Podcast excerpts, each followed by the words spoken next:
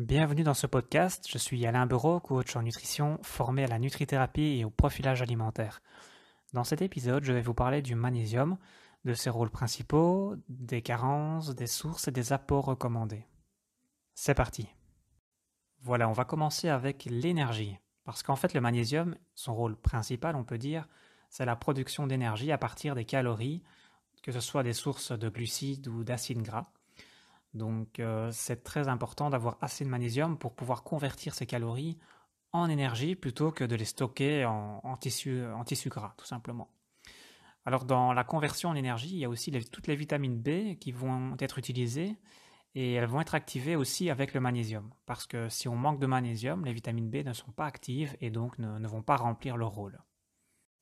Ensuite, il y a la sauvegarde d'énergie. Donc le magnésium va réussir à, favoriser la sauvegarde d'énergie en stabilisant les stress, donc que ce soit des stress au niveau euh, thermique, inflammatoire, allergique, toxique ou psychologique, eh bien, le magnésium va pouvoir tamponner un peu les réactions face au stress. Parce que, voilà, quand il y a un stress, il y a une perte d'énergie, en fait.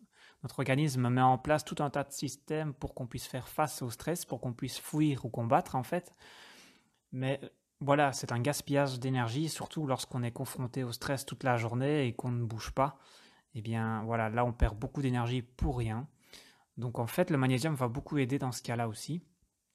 Comment? Eh bien, tout simplement, il va moduler les neurotransmetteurs excitateurs. Donc, on peut parler de la noradrénaline cérébrale qui va influencer notre état d'anxiété, d'hypervigilance. Et il va aussi gérer l'entrée du calcium dans la cellule. En fait, le calcium est le second messager du stress qui provient de la noradrénaline. Donc, ici, voilà, déjà, le magnésium va jouer sur ces deux étapes-là pour calmer un petit peu les réactions face au stress. Il faut aussi savoir que plus le calcium rentre dans les cellules, plus le stress va être auto-amplifié. Donc lorsqu'il y a une mise en service du stress avec l'entrée du calcium dans la cellule, il va activer toute une série d'actions derrière. Il va accélérer le rythme cardiaque, consommer plus d'oxygène, relarguer des acides gras dans le sang et du glucose pour pouvoir les utiliser directement pour fuir ou combattre, comme je le disais. Tout ça va faire monter l'insuline également. Donc ça, c'est une réaction qui peut être très négative si, c'est chronique. Et voilà, c'est une réaction qui est souvent inutile parce que nous stressons souvent pour rien, sans bouger. Et au fil du temps, eh bien, ça peut aussi créer des dysbioses, de la fatigue chronique, de l'immunodépression, et du coup, on surutilise le magnésium. Car plus il y a de stress, plus il y a de la perte de magnésium. Tandis que si on a suffisamment de magnésium, on va réduire les stress. Donc c'est un cercle vicieux, mais il faut pouvoir l'équilibrer dans le bon sens. Alors on peut aussi ajouter que le magnésium a un rôle anti-inflammatoire. Donc on peut, on peut se rappeler que l'inflammation est, est, à la base de toutes les pathologies. Donc plus on a de l'inflammation et plus on risque d'avoir des problèmes avec le temps. Ça peut forcément venir euh, quelques années après. Mais voilà, de l'inflammation ponctuelle, c'est bénéfique, c'est physiologique, c'est normal. C'est comme ça, ça nous défend, mais lorsque c'est trop grand, trop souvent, eh bien ça pose des problèmes sur le long terme. Mais ici, le magnésium va déjà permettre de réduire l'activation des globules blancs, alors que les globules blancs sécrètent donc les substances corrosives pour attaquer les intrus, que ce soit de la poussière, des bactéries ou des virus, la réaction sera la même. Donc parfois, il y a peut-être beaucoup d'inflammation pour peu de causes. Mais voilà, ça va créer des rougeurs, des gonflements. Voilà, tout ça, c'est des réactions des globules blancs qui se défendent et qui se tuent à la tâche en même temps. C'est donc normal, sauf quand c'est trop. Quand c'est trop d'inflammation, trop souvent, là, ça peut poser problème. Donc le, rôle du magnésium ici, c'est de calmer un petit peu ces activités des globules blancs pour éviter d'en faire trop. Parce que, en fait, quand, les globules blancs sont là défendre euh, nos tissus d'agression, ils vont, ils vont attaquer l'intrus, mais ils vont aussi attaquer les tissus sains qui se trouvent autour, et du coup, ça va faire augmenter la zone inflammatoire, et quand il y a de l'inflammation, ça appelle d'autres globules blancs pour attaquer l'inflammation. Et c'est un cercle vicieux. C'est comme ça que l'inflammation grandit et persiste dans le temps. Donc c'est quelque chose qu'il vaut mieux éviter. Ensuite, au niveau du cardiovasculaire, on peut aussi dire que le magnésium a des rôles très importants ici. Il permet en fait de réduire l'assimilation des graisses saturées. Donc les graisses saturées, il en faut, mais pas trop, et généralement c'est celles que l'on consomme le plus parce qu'elles se trouvent dans tous les produits transformés déjà. C'est important ici de pouvoir réduire un peu l'assimilation de ces graisses-là via le magnésium. Parce que les graisses saturées, le problème principal, c'est qu'elles sont plus difficilement transformées en énergie, elles sont plus rigides, elles sont plus rigides et du coup elles vont plus facilement se stocker euh, en tant que graisse plutôt qu'être transformées en énergie comme ça peut être le cas avec les oméga 3, 6 ou 9. Et donc globalement, on peut dire que le magnésium va améliorer le profil des graisses et optimiser un bon taux de cholestérol. Aussi, le magnésium va augmenter l'utilisation du glucose circulant. On l'a dit tout à l'heure, il, il favorise l'utilisation du glucose et des acides gras qui circulent dans le sang en énergie. Donc en faisant ça, il va éviter qu'il y ait trop de, de, glucose sanguin, donc de glycémie, trop longtemps élevée, et donc ça va réduire indirectement le risque de diabète et de surpoids. Parce que plus il y a du glucose circulant, plus l'insuline est sécrétée par le pancréas, qui se fatigue pour rien euh, trop longtemps. On a aussi le phénomène de glycation, c'est-à-dire que quand il y a trop de glucose dans le sang, il va se coller aux protéines qui circulent, et en faisant ça, la protéine va être déformée, du coup, elle ne sera pas reconnue par le système et ne pourra pas réaliser la fonction pour laquelle elle a été prévue en fait. Si vous voulez, chaque protéine a une forme particulière pour une action précise. Et si elle est déformée parce qu'elle est collée au glucose, elle ne sera pas utilisée. Et ça, ça pose problème aussi parce que les protéines sont vraiment utilisées pour des choses très importantes. J'en reparlerai dans un autre épisode. Mais on peut déjà dire qu'elles sont utilisées pour des récepteurs, des transporteurs, des enzymes, pour tout un tas de choses qui sont très très très importantes.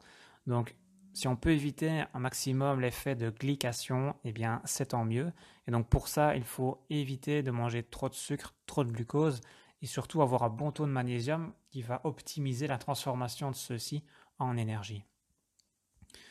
Et donc le magnésium va aussi diminuer le risque d'oxydation du cholestérol LDL. Ça veut dire quoi? Ça veut dire que le problème du cholestérol principalement, c'est quand l'acide gras est oxydé, quand il est déformé, quand il est trop longtemps en circulation, à la fin il est oxydé, il n'est plus reconnu, et c'est là qu'il va s'accumuler dans les artères et poser des problèmes. Donc voilà, le magnésium va permettre d'éviter ce type de soucis parce qu'il va protéger les acides gras et il va faire en sorte que tout se passe bien. Et donc globalement, on peut dire au niveau cardiovasculaire que le magnésium favorise la vasodilatation et donc la circulation. Alors il y a aussi un rôle au niveau de l'hypertension parce que le magnésium va éviter d'avoir de la rétention d'eau. Il, va un petit peu aller à l'encontre de ce phénomène. En fait, c'est quoi principalement la rétention d'eau? C'est quand il y a un excès de sodium dans la cellule par rapport au potassium. Donc ça, c'est un équilibre qui doit être constamment surveillé par le magnésium dans chaque cellule. Si vous voulez, il y a une pompe, on peut appeler ça une pompe sodium-potassium qui va constamment contrôler l'entrée du potassium, du sodium et, permettre un bon équilibre pour éviter que la cellule se gorge d'eau et donc crée de la rétention d'eau. En fait, ce mécanisme utilise 20% de notre énergie chaque jour. Et donc, comme je l'ai dit tout à l'heure, au niveau du surpoids, le magnésium va, prévenir le surpoids. Bien sûr, pas tout seul, hein, c'est quelque chose qui est multifactoriel, mais il a son rôle à jouer. Donc, comme je l'ai dit, il va favoriser l'utilisation du glucose sanguin, des acides gras, pour autant, pour autant qu'ils soient de bonne qualité, tout ça va être transformé en énergie. Donc, ce qui est utilisé pour faire de l'énergie ne sera pas utilisé pour faire du stockage de gras. Donc, ça va déjà éviter cette prise de poids inutile. Ça va aussi jouer sur la réduction des stress. Donc, s'il y a moins de stress, il y a moins de grignotage, il y a moins de compensation au niveau calorique. Donc, l'air de rien, ça joue beaucoup. Et tout ça joue aussi sur le, côté, euh, le côté humeur, bien-être le lien peut se faire avec le diabète parce qu'on va préserver la sécrétion d'insuline et l'utilisation du pancréas par rapport à l'utilisation du glucose sanguin. C'est évidemment bénéfique à ce niveau-là. Encore une fois, c'est une action parmi bien d'autres. Ce n'est pas le magnésium tout seul qui va, qui va faire qu'on n'aura pas le diabète ou pas de surpoids, hein, on est d'accord, mais c'est un élément à ne pas négliger. Il y a aussi au niveau de l'ostéoporose. Pourquoi? Parce qu'en fait, si vous voulez, on a, besoin d'avoir un taux correct de magnésium et de calcium au niveau sanguin, au niveau interne. Si l'on vient à manquer de magnésium ou de calcium, en fait, il y a une hormone qu'on appelle PTH, la parathormone, qui va être sécrétée et qui va aller chercher dans l'os des, réserves de calcium et de magnésium. Donc, que l'on manque de l'un ou de l'autre, la réaction sera la même. Il va y avoir un détricotage de l'os. Donc, euh, ça va augmenter forcément le risque d'ostéoporose. Et donc, ce phénomène va relarguer du calcium et du magnésium dans la circulation. Alors, le souci en plus, c'est que si l'on manque déjà de magnésium et qu'on relargue du calcium, ça veut dire qu'on va avoir trop de calcium circulant. Et si on n'a pas assez de magnésium pour encadrer le calcium, ça va poser des problèmes de calcification et euh, de calculs rénaux, par exemple. Le, calcium ne peut pas, être, euh, ne aller n'importe où dans l'organisme. Par contre, si, on manque de magnésium pour le, cadrer, eh bien, il risque d'aller se déposer un peu n'importe où. Donc, si vous voulez, pour résumer, si on manque de magnésium, on peut se retrouver avec un excès de calcium qui, va créer des problèmes derrière voilà, l'hormone va chercher dans l'os des réserves, mais elle ne va pas sélectionner magnésium ou calcium. Elle va détricoter de l'os et c'est les deux qui vont être libérés. Voilà. Alors, le magnésium a aussi un rôle au niveau de la douleur. Donc, d'après certaines études scientifiques, il permettrait de réduire les douleurs jusqu'à 30%. En fait, il, bloque des messagers. Donc, euh, ce phénomène est, utile aussi au niveau du sport, de la fibromyalgie, en cas de post-trauma ou encore d'autres pathologies inflammatoires, par exemple. Alors le magnésium a aussi un rôle très important au niveau de l'accouchement. Il va réduire les naissances prématurées, il va améliorer la croissance in utero, il va en fait réduire plein de risques pour la mère et pour le bébé. Sans rentrer dans les détails ici, c'est quand même très positif. Donc sans rentrer dans les détails, c'est assez positif. Pour compléter les choses, le magnésium a aussi un rôle au niveau neuronal. En fait, il est neuroprotecteur, il va diminuer l'hyperactivité neuronale. Donc par exemple, les stress psychologiques, on l'a vu au tout début, et donc, l'air de rien, quand on a un stress psychologique, ça surutilise les neurones et ça les tue en fait, plus vite. Et donc, moins on a de neurones, plus on a des chances d'avoir euh, des pathologies neurodégénératives. Donc, le magnésium ici, il est neuroprotecteur, il va calmer l'hyperactivité. Il va aussi bloquer les métaux lourds et l'entrée du fer dans les cellules. Donc ça, ça se passe dans tout le corps, mais aussi dans le cerveau. Donc ce sont aussi des sources de pathologies neurodégénératives. Ça va diminuer la neurotoxicité. Ça va aussi avoir des actions positives sur la réparation de l'ADN. Donc ça, ça se fait surtout durant la nuit. Et donc ces actions vont clairement aider à prévenir les maladies d'Alzheimer de Parkinson, même si encore une fois, c'est multifactoriel, mais tout de même, le magnésium a son rôle ici. Alors encore un dernier rôle ici dont je voulais vous parler, c'est le sommeil. Donc en fait, le magnésium, il calme il module les neurotransmetteurs liés à l'hyperactivité, au stress. Il favorise aussi les neurotransmetteurs de type sédatif. Donc d'un côté, il va calmer les stress et il va favoriser les neurotransmetteurs sédatifs. Je peux citer le GABA, la sérotonine, la mélatonine. Donc tout ça va faciliter l'endormissement en fin de journée pour un sommeil réparateur. Donc vous l'aurez compris, le magnésium est essentiel.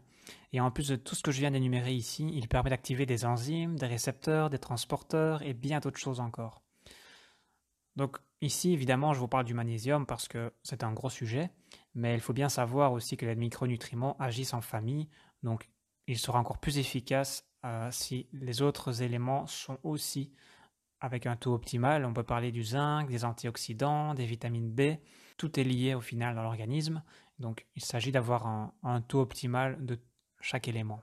En plus de cela, évidemment, un mode de vie adéquat est aussi important. Il ne suffit pas de prendre du magnésium parce qu'on stresse, il s'agit aussi de s'attaquer à la cause des stress, pouvoir essayer de gérer les stress, essayer d'avoir une alimentation positive, antioxydante, qui va aider à favoriser une bonne santé, tout en évitant les aliments ultra transformés un maximum, qui en plus sont vides de nutriments et qui vont augmenter les carences. Donc déjà, en mangeant sainement, je vais dire, les aliments ont perdu de leur richesse. Mais en plus, en mangeant des, aliments qui ne contiennent aucune vitamine, qui ont été trop cuits, trop transformés, ça peut en plus surutiliser nos vitamines et nos minéraux, alors qu'on en est déjà euh, carencé. C'est un double problème en fait. Alors au niveau des carences, elles vont augmenter en fait pas mal de risques. Hein. Clairement ici, si on manque de magnésium pendant plusieurs mois, plusieurs années, ça va clairement augmenter le risque d'ostéoporose, les risques cardiovasculaires, le risque de diabète, de rétention d'eau. Ça va augmenter la fatigue, l'anxiété, les myalgies, les stress qui vont être démesurés, le déclenchement ou les aggravations de tout type de pathologie en fait. Ça va augmenter les risques d'infection, de réactions allergiques, d'inflammation, de vieillissement accéléré, Ça va augmenter aussi les risques d'infertilité qui sont souvent dus à la fatigue chronique. Ça va augmenter les crampes, les hyperventilations, les soucis digestifs, les soucis de vue, d'audition ou encore de déclin cognitif précoce, etc. Je ne vais pas vous les dire tous, mais vous avez compris que le magnésium agit vraiment à tous les niveaux.